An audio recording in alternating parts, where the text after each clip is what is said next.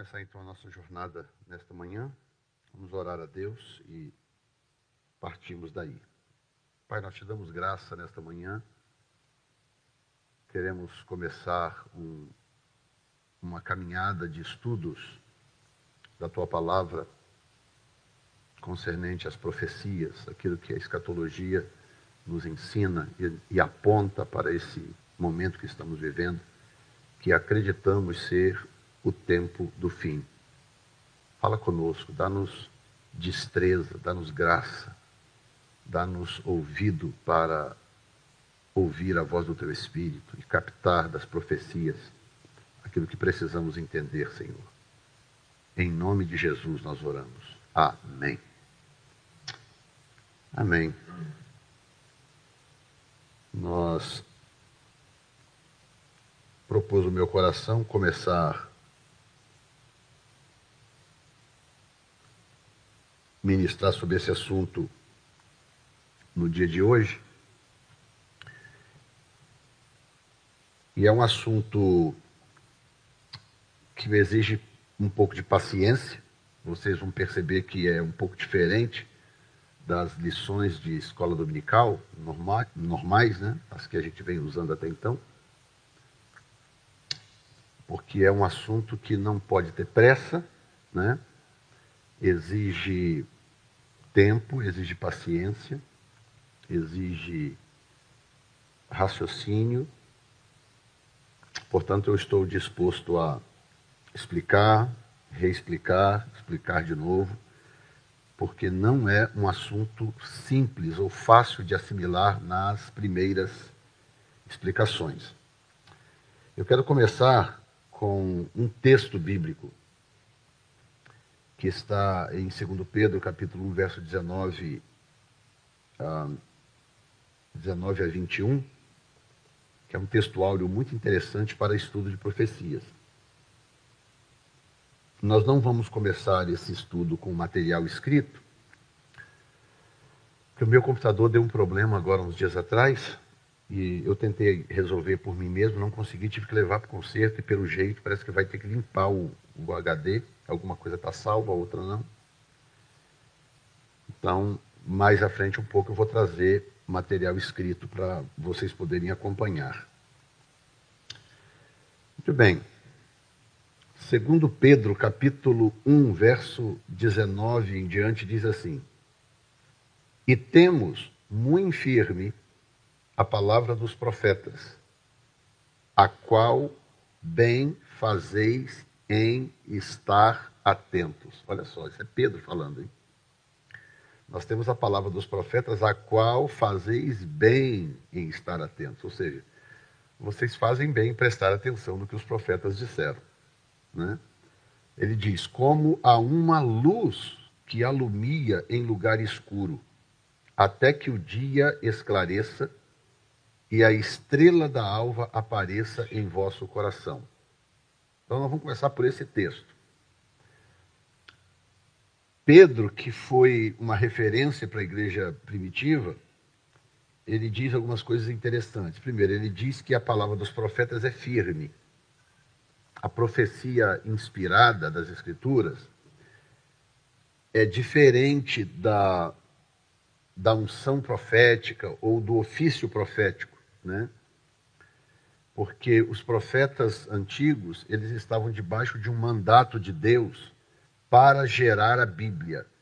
É muito diferente de qualquer outra manifestação profética que a gente conheça ou possa vir a conhecer. Deus não podia correr o risco, Deus não podia correr o risco de conter erro nas escrituras. Imagina o desastre, né? Olha o escrutínio que a Bíblia vem sofrendo todos esses ah, centenas de anos, né? por que não dizer já mais de mil anos, né? pelo menos 1.600, 1.700 anos.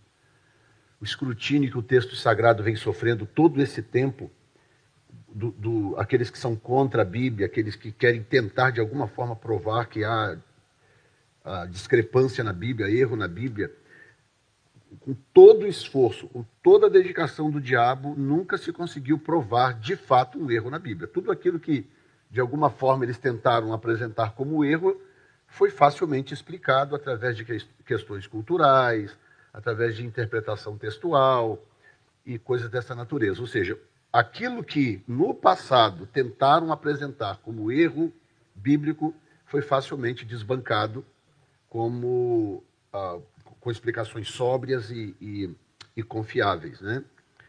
Então Deus não podia correr esse risco de ter um texto escrito.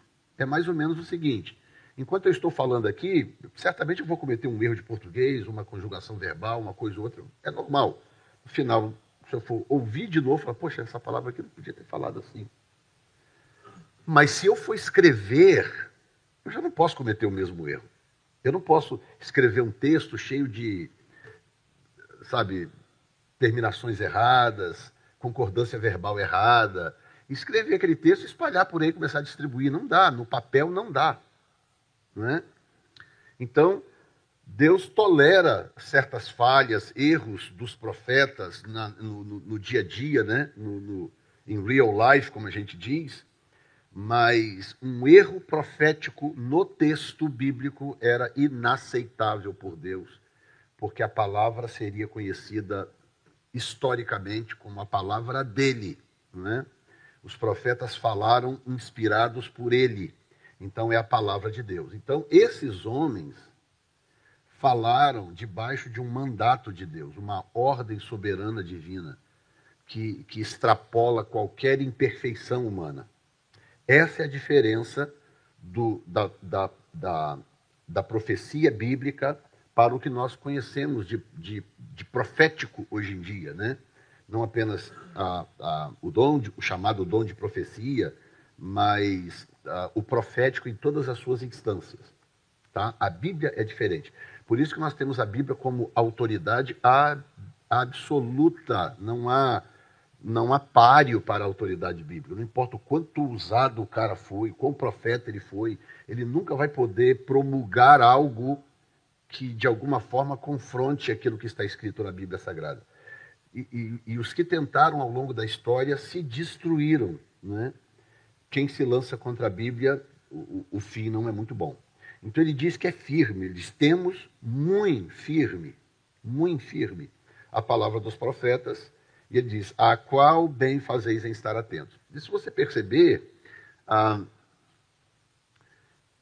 as igrejas, de um modo geral, não atentam muito para questões de profecia, porque, primeiro, que dá uma trabalheira danada, né? Eu estudo profecias há mais de trinta e tantos anos, dá uma trabalheira muito grande. Estudar dá trabalho, ensinar mais trabalho ainda, escrever sobre o assunto nem se fala, né? E, mas uma coisa interessante que Paulo diz em, em 1 Tessalonicenses capítulo 4, versículo 16 ao 18, quando ele fala sobre o arrebatamento da igreja, ele está falando sobre, o contexto é profético, e ele fala sobre o arrebatamento da igreja, e no verso 18 ele diz assim: Consolai-vos uns aos outros com estas palavras. Quais palavras? Profecias. Ele está falando de profecias. Ele está falando sobre o arrebatamento da igreja, que Jesus virá num determinado momento, nós vamos chegar nesse ponto do nosso estudo. Jesus virá num determinado momento e tirará a sua igreja, arrebatará a sua igreja. Então ele está falando desse assunto. Então ele diz: consolai-vos uns aos outros com essas palavras. A igreja, principalmente a igreja brasileira, na verdade nasceu nos Estados Unidos, mas o americano ficou pouco tempo nisso os, o, a igreja brasileira não pegou e abraçou a teologia da prosperidade, pegou e comprou para si, abraçou e ficou nisso. Então, quando a igreja tenta substituir o seu ponto de consolo, Paulo diz que o consolo da igreja é saber o que vai acontecer ali à frente. Esse é o consolo da igreja. Quando nós sabemos exatamente o que está profetizado a respeito da igreja, a respeito do mundo, a respeito de Israel e a respeito de Satanás. Isso traz consolo. Porque quando eu olho para o meu sofrimento de hoje, Paulo diz que as nossas tribulações, o nosso sofrimento de hoje não é para se comparar com a glória que há de ser revelada. Ele está falando de quê de novo? Profecias. Ele está falando de escatologia, do futuro. Então, imagina qual foi a maior tribulação que você já passou na vida até o dia de hoje. Paulo diz: não é para se comparar com a glória que será revelada ali na frente. Então, qual é o consolo da igreja? O consolo da igreja são as profecias. Porque profecias são as promessas de Deus apresentadas da forma mais confiável que você possa imaginar. Deus revelando o futuro ao seu próprio povo. Então ele diz que ah, nós fazemos bem em prestar atenção no que dizem os profetas. A igreja parou de prestar atenção nos profetas, no que os profetas disseram e partiram para outro campo, né? E, e, a igreja tentou buscar consolo em outras coisas, e a bola da vez é a teologia da prosperidade, que hoje ganhou a, uma roupagem nova de coaching. Né? Coaching é a nova capa da teologia da prosperidade. São pílulas que você toma e resolve todos os seus problemas. e se você for para um, um, final de semana num, num hotel, então, fazer um curso de coaching com um cara famoso, aí acabou. E a sua vida muda radicalmente, completamente. Só que não, né? A gente sabe que não, porque as coisas continuam acontecendo de acordo com os princípios bíblicos. Você muda de vida quando você leva Deus a sério, você muda de vida quando você passa a viver uma vida de santificação. A, a, a, o seu futuro será vitorioso, mas você vai enfrentar lutas e batalhas. Jesus disse: No mundo vocês vão ter aflições. Tem de bom ânimo. Né? A teologia da prosperidade não ensina isso a teologia coaching muito menos, então realmente não são coisas confiáveis. Então, uh, ele diz que essa, essa palavra profética é como uma luz que alumia no lugar escuro. Então, olha que coisa tremenda. Você olha para o mundo de hoje, a situação que o mundo está, e, e, você não vê esperança em lugar nenhum, sim ou não? Lugar nenhum. Né? E, e, e quanto mais o tempo passa, piora no sentido globalizado, a coisa piora. Por quê? Porque há um plano maligno em andamento, e esse plano maligno, ele não é soberano, ele está embutido, Deus aceita esse plano em andamento, porque ele, na verdade, corrobora com o cumprimento do seu plano soberano. Do seu plano soberano. Mas está em andamento, a coisa está caminhando, está em andamento. E quando a gente olha para o cenário mundial, a gente só vê confusão guerra, rumores de guerra. Aliás, a descrição de, de Mateus uh, 24, de 1 a 8, né? Mateus 24, versículo 1 a 8, é onde descreve o, o, o, uh, o princípio de dores. Né? O princípio de dores é uma expressão usada que o próprio Jesus usou para descrever o momento na história em que Israel começaria a sentir as dores de parto do seu Messias. Né?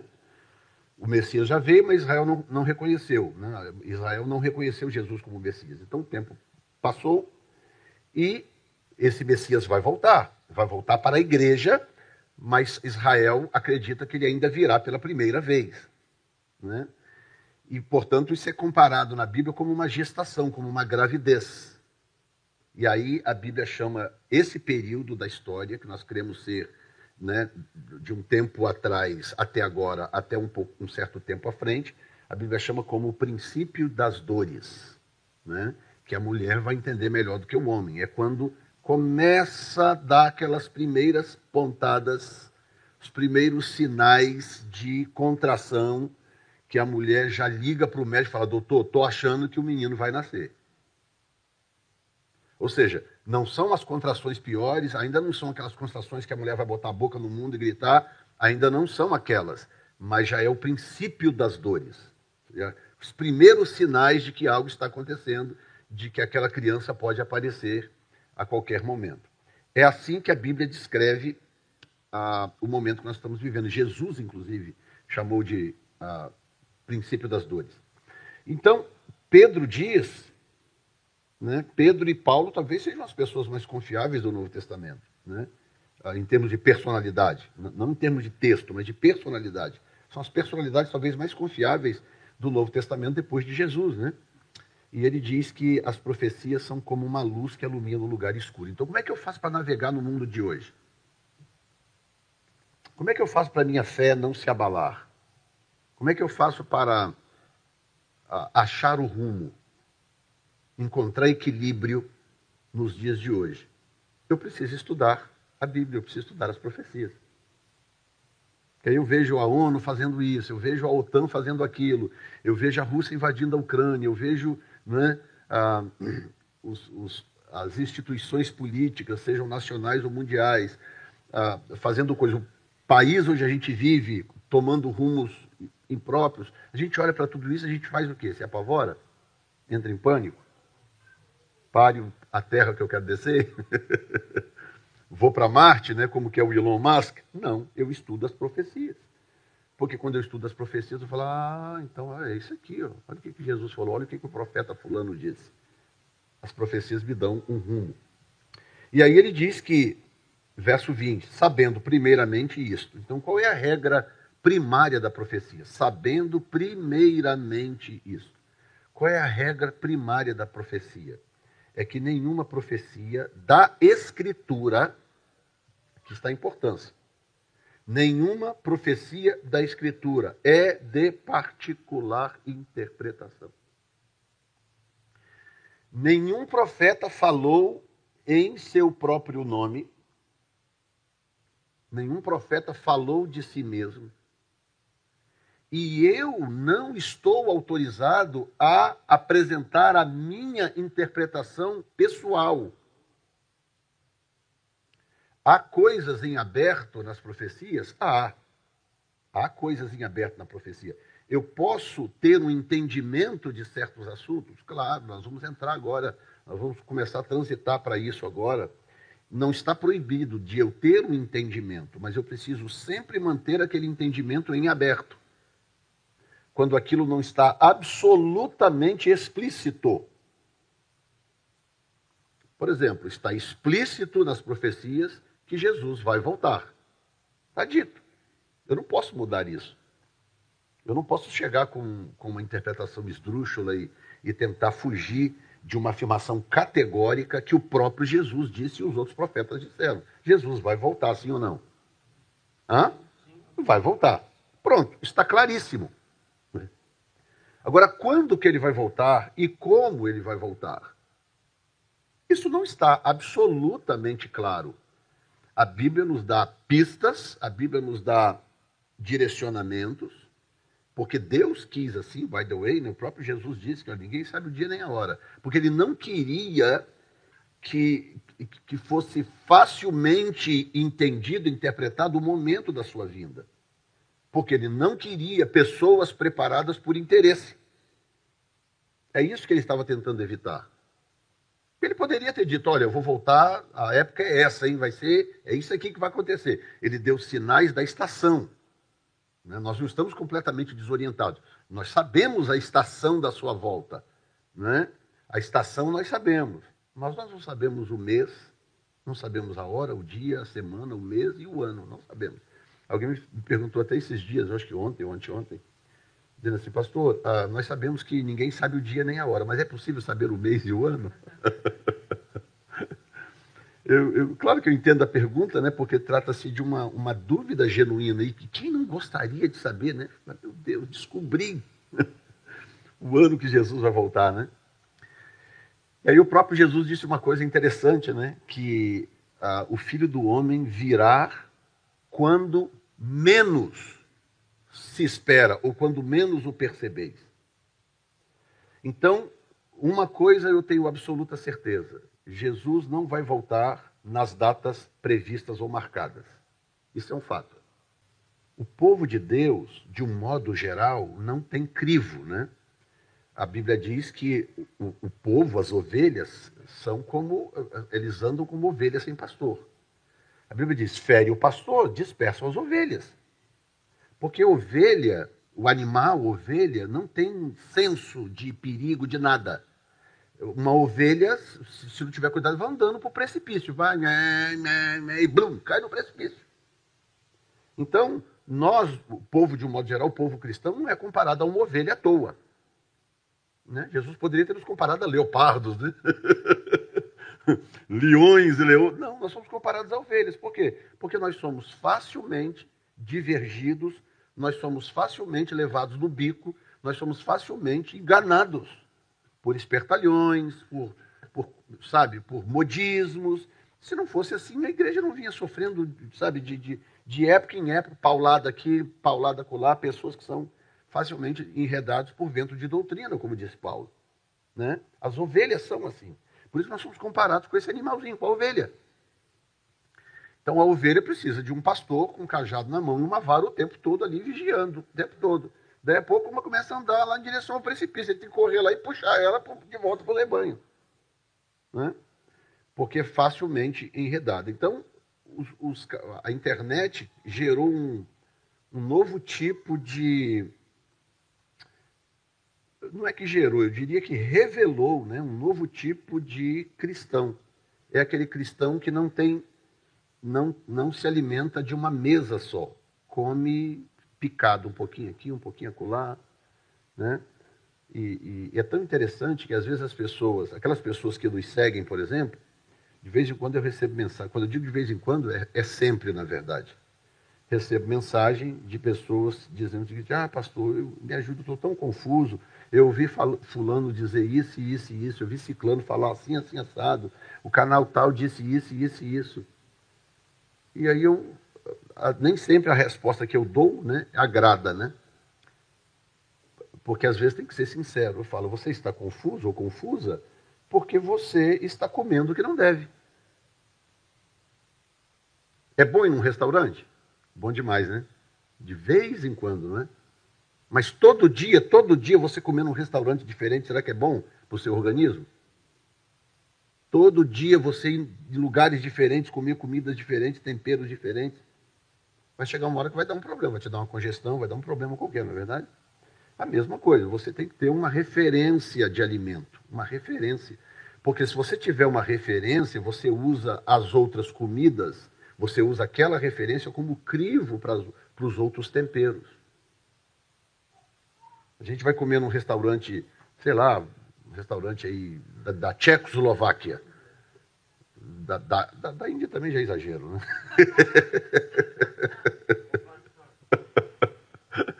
Você vai comer num restaurante estranho, você fala, ah, é, o tempero lá é meio assim, é, é demais, não sei o que.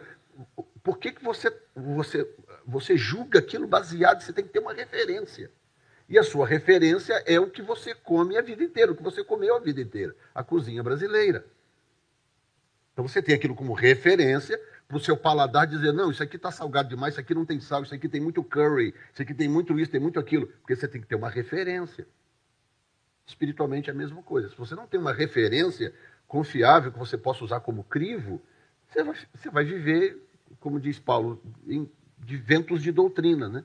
Você vai ser levado facilmente daqui para lá, de lá para cá, confuso, confundido com, com, com tanta coisa que tem por aí porque hoje na internet, antigamente para você ser um mestre, para você ensinar, você passava por um processo longo, um crivo muito grande, até você se tornar um pregador, um, um professor de alguma coisa. Antigamente era assim.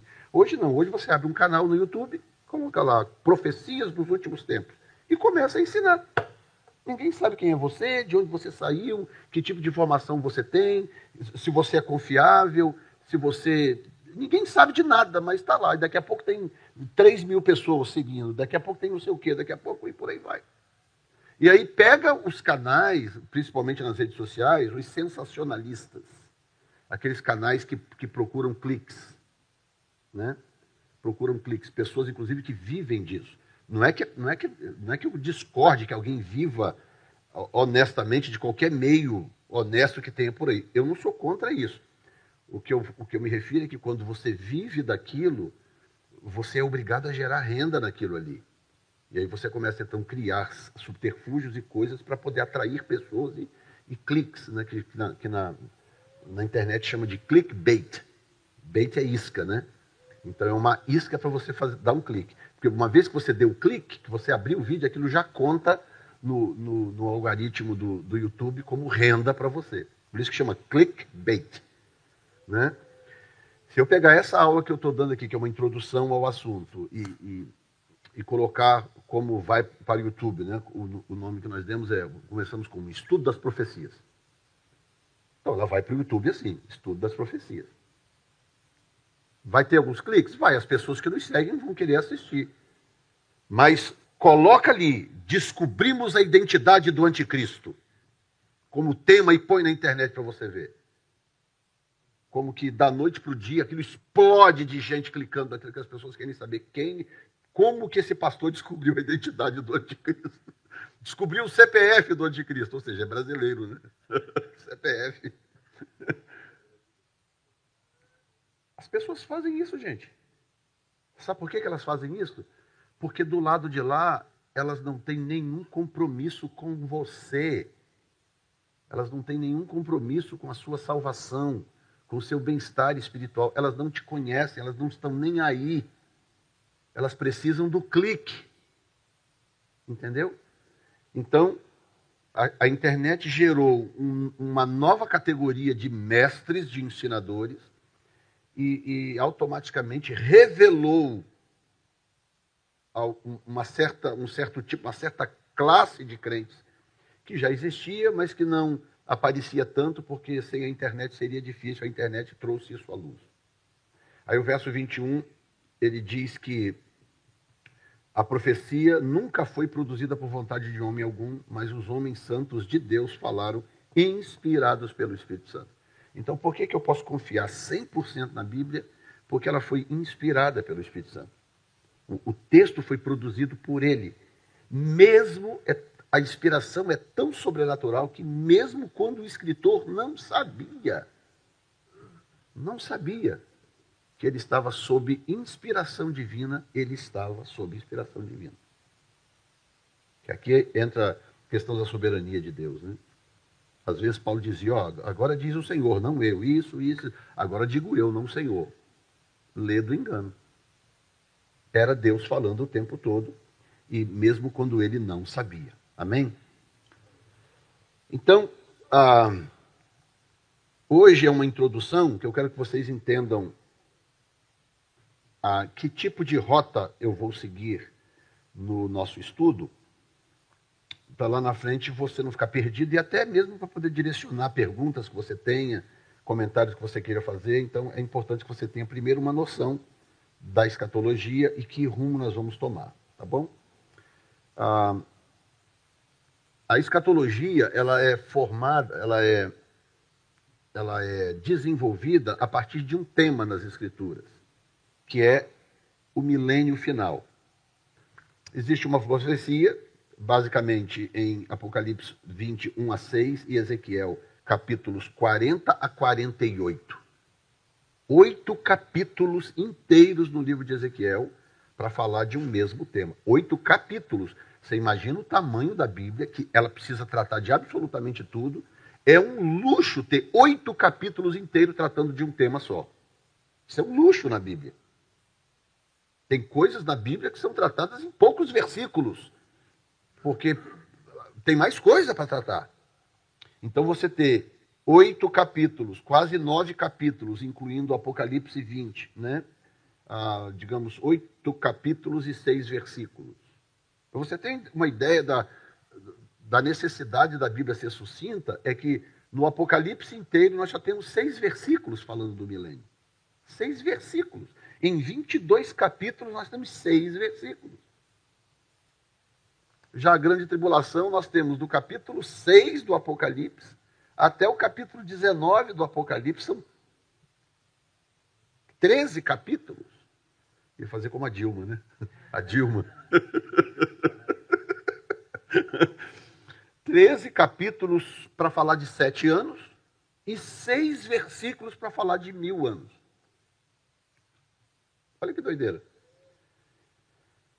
Mas a, a, a, a lógica de Deus é muito simples. Coisa boa não precisa explicar muito, porque você vai gostar anyway. Então, deixa eu explicar direitinho aquilo que é ruim para garantir que você não esteja lá. Então, 13 capítulos explicando aquilo que é ruim, aquilo que não presta, a grande tribulação, para garantir que você não esteja lá.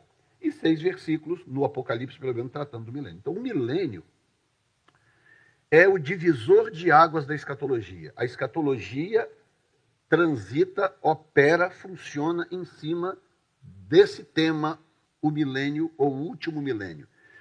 Primeiro, da onde que surgiu essa ideia, né? A expressão milênio vem de onde? Essa ideia de milênio vem de onde? Ah, existe uma existe uma doutrina teológica chamada de dispensacionalismo, que é a, a noção de que a história da raça humana se dividiu em dispensações. Tá? Os, ah, aqueles que propõem essa doutrina, eles divergem um pouco em quantas dispensações existem ou existiram e quantas ainda faltam, mas o princípio é o mesmo, de que Deus criou o mundo, criou Adão, e a partir da história de Adão, a, a, a raça humana passou por dispensações. E essas dispensações, elas revelam, ah, elas trazem cada uma dentro de si mesma uma forma de Deus operar de acordo com o status daquela dispensação. Então, por exemplo, a primeira dispensação, eles denominam como dispensação da inocência, porque Adão foi criado inocente, Eva foi criada inocente, santos e sem pecado. Então, da criação de Adão e Eva até a sua queda, eles consideram que foi uma dispensação, dispensação da inocência. Quando eles caem, dali para frente as regras mudam porque agora eles não são mais inocentes. Agora eles pecaram, agora eles são conhecedores do bem e do mal. Então as regras divinas mudam. Muda-se a natureza dos animais, muda-se a, condição do solo, da terra, muda-se tudo. Então eles consideram que ali começa uma nova dispensação. Tá? E, enfim, a, a noção a, a noção mais aceita é que essas dispensações sejam em torno de sete dispensações. Tá? Elas vêm descendo de lá até chegar na última dispensação. Nós estamos na dispensação da graça, né? a anterior foi a da lei, nós estamos na da graça. A partir da morte de Jesus começa uma nova dispensação, a dispensação da graça. E a dispensação da graça, ao se encerrar, no final da grande tribulação, começa-se então uma nova dispensação, a última dispensação, que é a dispensação que seria, estou né, falando em linguagem hipotética, porque eu, eu, eu aceito essa teoria, para mim ela é muito coerente, mas ela não é universalmente aceita. Tem gente que tem outras opiniões a respeito. E aí eu volto no que eu disse lá na abertura, de que aquilo que está explicitamente escrito na Bíblia não há discussão, mas há coisas que estão abertas a debate. E a igreja ainda está amadurecendo, é, principalmente nesse aspecto, obrigado. A igreja está amadurecendo ainda, considero, principalmente no que diz respeito a divergências.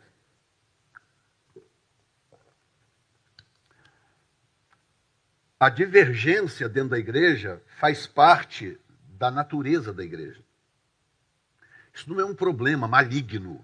Meu Deus, o diabo. Não, a divergência em si não. A divergência está na igreja desde o seu nascedouro.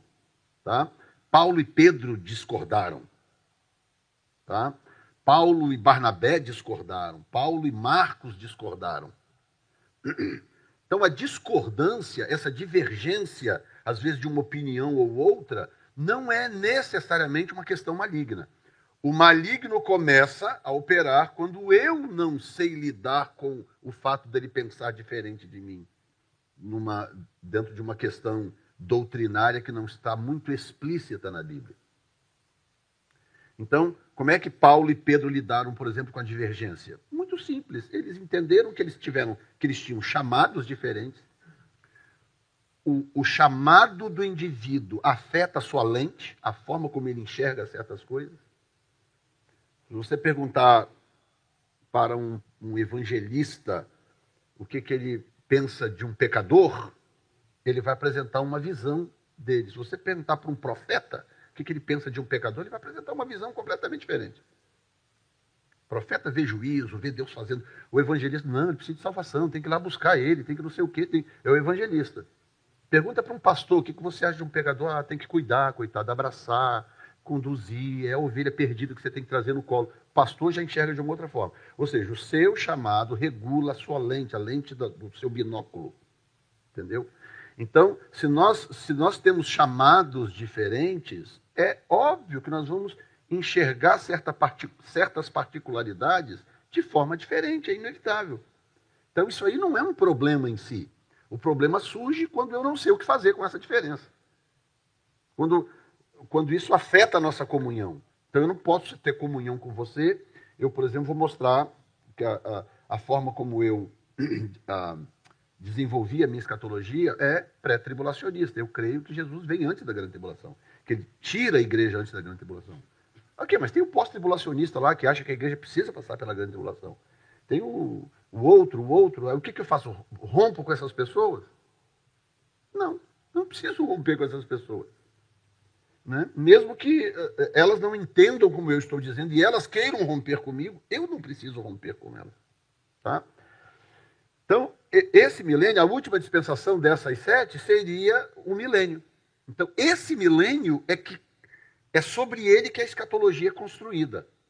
Sobre a existência ou não desse milênio, sobre o que, que acontece antes desse milênio e o que, que acontece depois desse milênio. A escatologia funciona dessa forma. Então, a, a, o milênio, esse milênio, ele gerou três vertentes diferentes. Hoje você tem três segmentos escatológicos a partir da noção do milênio.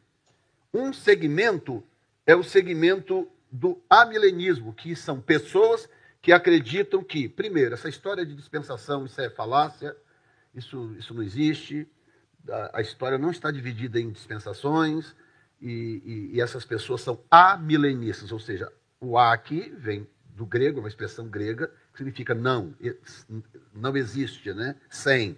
Então, os amilenistas são aqueles que acreditam que não existe nada disso de milênio, que não, não tem milênio nenhum final por vir, e eles interpretam a escatologia de uma forma muito diferente.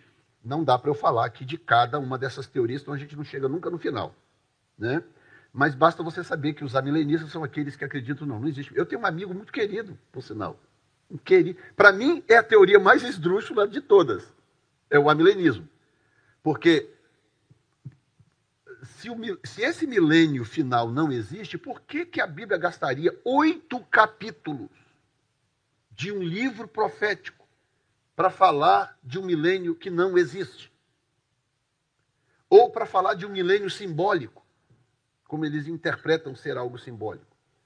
A Bíblia é tão cara, o, o, o, o, real estate da Bíblia é tão disputado, o espaço ali na Bíblia é tão disputado, porque tem tanta coisa para se dizer ali. Por que, que Deus ocuparia oito capítulos de um dos livros proféticos mais importantes da Bíblia, que é o de Ezequiel, para falar de um milênio que não existe. Claro que nós não vamos ler Ezequiel, capítulos, os capítulos finais de Ezequiel, não daria, eu, eu sugiro que você lê em casa, pelo menos, e você vai ver que Deus deu para Ezequiel todo o processo da restauração de Israel durante o milênio. A terra original que Deus prometeu a Abraão só estará nas mãos de Israel no milênio. Até o fim da grande tribulação, Israel nunca teve e nunca terá posse de todos os limites da terra que Deus disse para Abraão que lhe daria. Então, se não houver, depois da grande tribulação, um período em que todas essas profecias se cumpram, então Deus teria mentido para Abraão. Nós precisamos de um período na história que esteja fora do que aconteceu até agora e do que está por acontecer até o final da grande tribulação para cumprir profecias, como, por exemplo, as profecias geográficas dadas a Israel. Israel está perdendo terra, não está ganhando, ele está perdendo terra. De lá para cá, Israel vem perdendo limites. A brigaiada toda hoje lá em Israel é o que? Exatamente isso. Porque Israel vem tentando recuperar terra que foi perdida na chamada ali faixa de Gaza, né, que dá ali para o, para, o, para o mar Mediterrâneo. Israel vem tentando retomar aquilo ali que está nas mãos dos palestinos, e a confusão global é toda por causa disto. Porque cada conjunto de casas que Israel constrói na faixa de Gaza é um, é, é, são mísseis lançados na, na, terra de Israel, divide as nações, a maioria contra Israel, alguns poucos a favor de Israel, e assim vai a confusão. Inclusive, poderá ser um dos motivadores do, do, do Armagedon, a guerra que vai acontecer no final da grande tribulação. Estão entendendo? Ou seja, nós precisamos desse milênio. Israel precisa desse milênio profetizado por, por, por Ezequiel e predito por João no capítulo 20 do Apocalipse. Tá? Então, a primeira teoria são os, os que não acreditam na existência de um milênio. Aí, a, a segunda teoria são os pré-milenistas, são os que acreditam, não, existe sim um milênio, existe sim, e Jesus vai voltar antes dele. Então, são os pré-milenistas. Jesus volta antes, e aí começa o milênio. Tá? Eu estou nessa categoria, espero que você também esteja nessa categoria. Não é obrigado, mas eu espero que sim. Facilita a nossa comunicação, pelo menos. Né? É, são os pré-milenistas. E ah, quando você considera o Apocalipse e você considera o livro de Ezequiel, e até algumas coisas que Jesus disse, Jesus foi muito sucinto. A escatologia de Jesus é muito profunda, mas sucinta, porque ele, ele tinha que falar várias coisas ao mesmo tempo. Então, o que, que ele fez? Ele particionou aquilo em pequenos blocos mas está tudo ali de forma muito profunda. São os pré-milenistas. E tem o terceiro, a, a terceira categoria, que são os pós-milenistas. Os pós-milenistas também tratam o milênio como simbólico. A diferença é que eles acreditam que nós já estamos dentro desse milênio simbólico e que quando Jesus voltar caracteriza já o fim desse milênio simbólico. Por isso que eles são pós-milenistas. Quando Jesus voltar, eles não acreditam em arrebatamento da igreja, separado da vinda. Os amilenistas também não acreditam que há um arrebatamento separado da vinda, da segunda vinda. Os pós-milenistas não acreditam. Os pré-milenistas são os únicos que separam, há um segmento do pré-milenismo que separam a vinda visível do arrebatamento da igreja é como eu creio, e aí nós vamos entrar nisso um pouco mais à frente. Hoje eu estou só introduzindo para você entender em que direção vamos caminhar nas outras aulas. Muito bem, sendo assim, no que, o que que crê o pastor Jefferson? Eu creio no pré-milenismo. Tá? Eu creio que Jesus volta antes desse milênio e eu creio que o milênio é literal. Tá? não há razão para esse milênio não ser literal. E se esse milênio não fosse literal, ficaria muito difícil explicar Ezequiel 40 ao 48. Muito difícil. Tá? Ali tem coisas tão, tão, tão detalhadas a respeito do processo desde a restauração de Israel até tudo, a restauração do templo, a restauração das bordas, a restauração do culto, tudo gradativamente, capítulo por capítulo, a, a restauração integral da, do solo, até o próprio solo, a, como é que chama? Agronomia, né? A agronomia em Israel será absolutamente restaurada no milênio. O rio, o, o rio passa a fluir, provavelmente seja o Rio Jordão, uma alusão para o Rio Jordão, passa a fluir de uma forma diferente, alguma nascente em algum lugar vai romper e o Rio Jordão vai ganhar uma nova característica, o Mar Morto vai ser restaurado, vai deixar de ser o mar que é, é hoje. E, e, e, isso não é possível a curto prazo, não é algo que está para acontecer daqui a 10, 20, 30 anos. Nós precisamos de um tempo maior para essas coisas se cumprirem. Tá? Então eu sou pré-milenista, eu acredito no milênio literal e acredito que Jesus volta antes. Muito bem. Está simples ou difícil até agora? Microfone. O pré-milenista, então, ele acredita em dois momentos: na, no, no, arrebatamento da igreja e a volta de Jesus Cristo. Esse uhum. é o uhum. pré-milenista. É um, eu vou entrar agora, é um segmento do pré-milenismo. Mas está dentro tá desse. Está dentro do pré-milenismo. E é o único que que tem esses dois momentos, os outros não creem. É o único. Okay. É. Tá simples até agora, não tá? Não. Então vamos complicar um pouquinho. Vamos complicar um pouco. Dentro do pré-milenismo, tem três novas vertentes. Tá?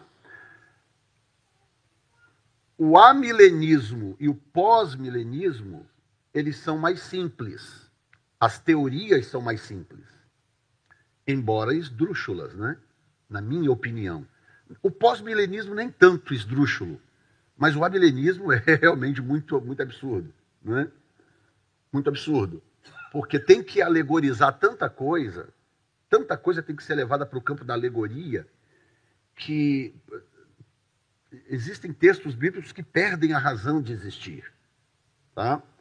O pós-milenismo é uma questão de realmente de interpretação. Aqueles que não aceitam, por exemplo, o dispensacionalismo. Aí um dos argumentos é: ah, não existe o termo dispensacionalismo na Bíblia.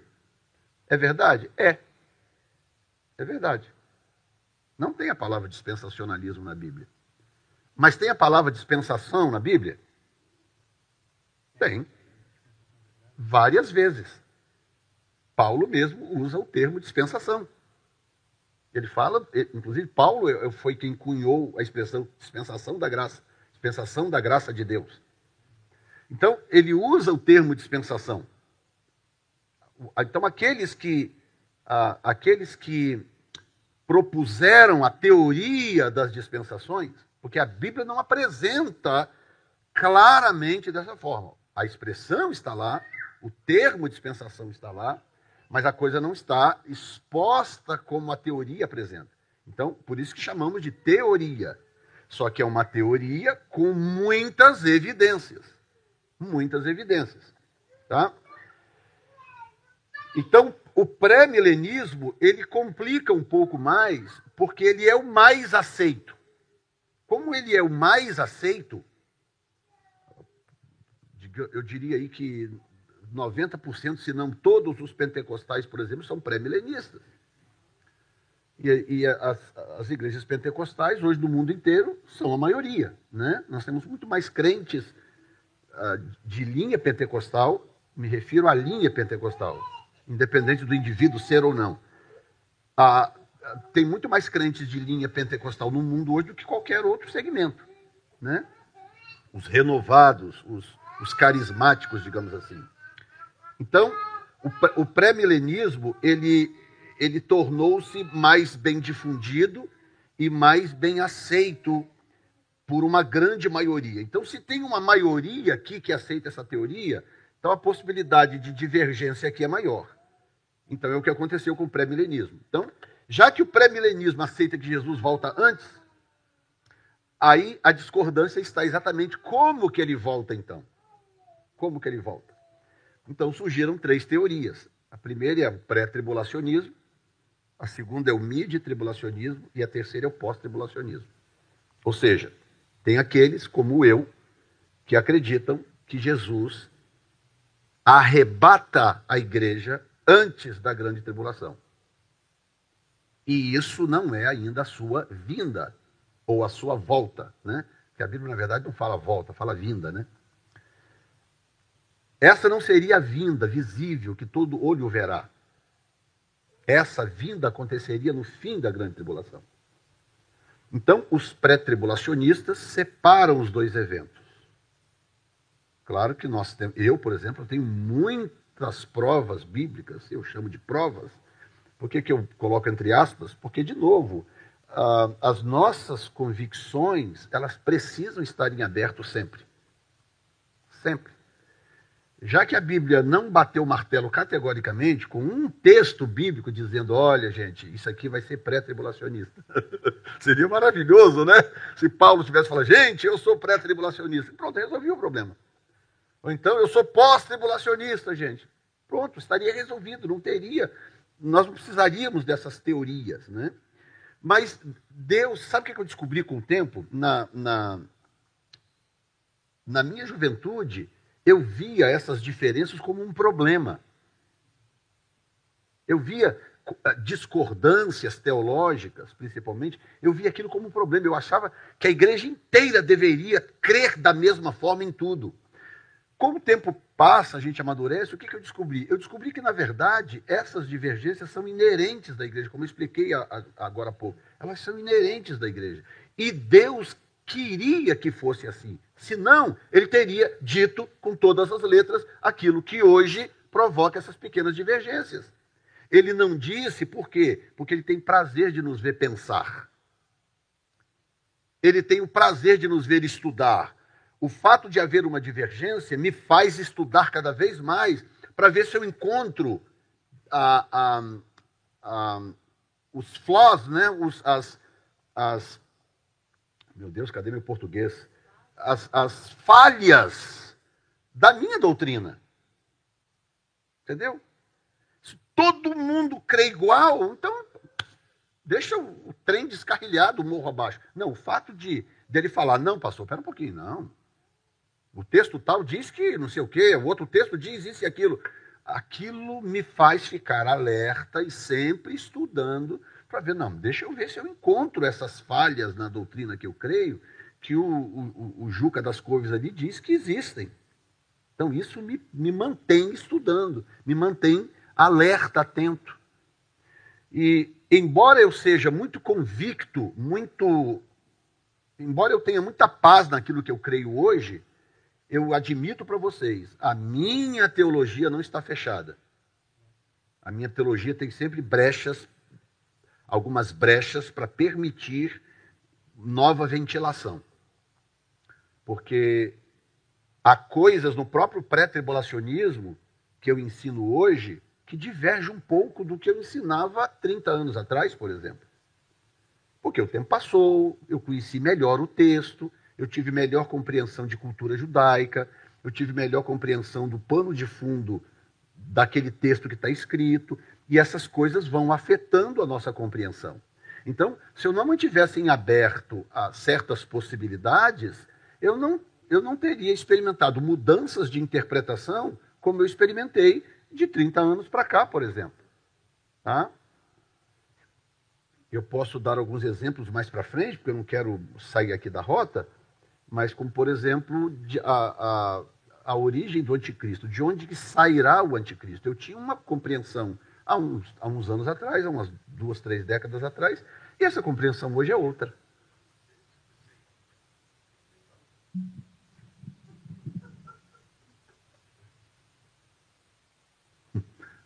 A compreensão hoje é outra. Está desculpado, meu irmão. Então, o, o pré-milenismo trouxe três vertentes. Pré-tribulacionismo, aqueles que acreditam que Jesus arrebata a igreja antes. O midi-tribulacionismo, que acreditam que Jesus arrebata a igreja na metade da grande tribulação. E o pós-tribulacionismo, que diz, ah, esse negócio de arrebatamento isso é besteira. Jesus não vai arrebatar a igreja antes, coisa nenhuma. A igreja vai passar pela grande tribulação e Jesus só volta no final, então, para resgatar a igreja e Israel. Esses são os pós-tribulacionistas. Tá bom? Como que eu me defino? como que eu me defino, então? Eu me defino como pré-milenista, pré-tribulacionista. Está desligado. Está desligado. Hã? Pode ir. Interessante que eu estava formulando uma pergunta. Quando acabei de formular a pergunta, o pastor começou a responder. Mas é, só para deixar um, um, item, é que realmente eu creio que é muita sabedoria de Deus. Deus jamais poderia dar a interpretação exata da Bíblia, da sua palavra, para um ser humano. Então eu vejo isso como uma, algo muito positivo, que é para que nós possamos entender que não somos, né, cremos naquilo, temos a convicção, mas que não, não pode fechar a nossa verdade porque eu creio que o único que sabe toda a verdade, todas as dúvidas da Bíblia, é o próprio Deus. Porque o dia que aparecer algum ser humano achando que sabe tudo da Bíblia, é o princípio de que ele realmente está totalmente errado. Exatamente. E essa abertura que o pastor falou, na, bato aqui na minha. que eu já vi pastores que com a, com a doutrina e o tempo foi passando, foi passando, lá na frente, teve que desdizer aquilo que pregava na época. Não podemos condená-lo, porque realmente eu creio que o Espírito de Deus vai abrindo a nossa mente e temos que ser bem flexíveis a ouvir uma única voz, que é a voz de Deus. Amém.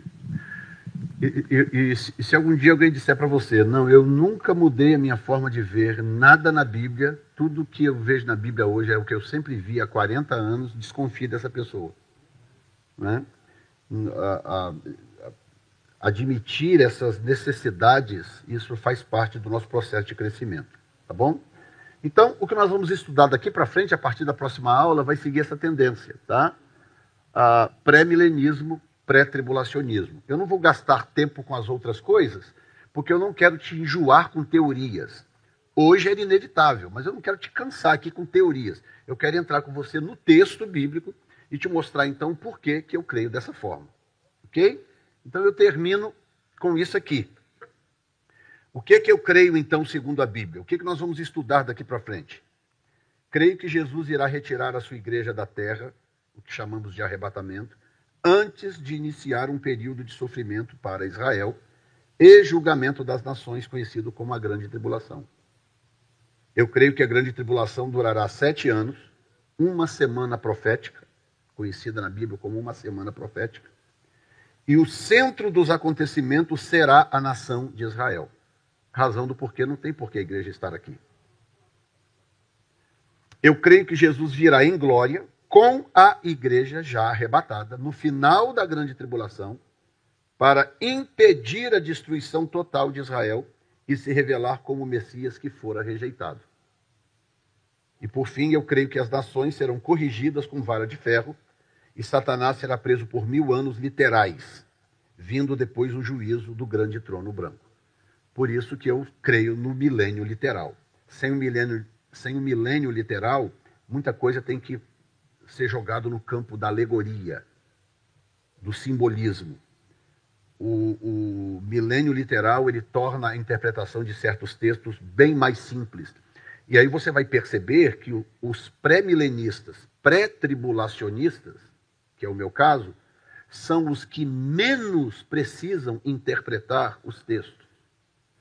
Porque o fato de nós tomarmos certos textos como literais te evita interpretá-los. Você lê o texto como o texto é, como o texto diz, você encontra coerência na literalidade. Quando não há coerência na literalidade, então você busca dentro da própria simbologia bíblica, você busca uma, uma explicação para aquele texto. Mas isso acontece em casos e casos. Não é? No caso do amilenismo e do pós-tribulacionismo, você tem que alegorizar uma série de coisas para você conseguir pacificar certos textos. Então, o estudo que nós vamos fazer daqui para frente, você vai perceber isso. Que basta você conectar texto com texto, que você, o indivíduo, não precisa interpretar aquilo. Você conecta os textos e eles fazem sentido por si mesmos. Senhor, nós te agradecemos por esse tempo e pedimos que o Senhor nos ajude nas aulas seguintes para que o teu povo cresça em conhecimento das Escrituras, no conhecimento do Senhor. Em nome de Jesus. Amém a aula que vem nós vamos falar sobre o livro de Daniel, tá bom?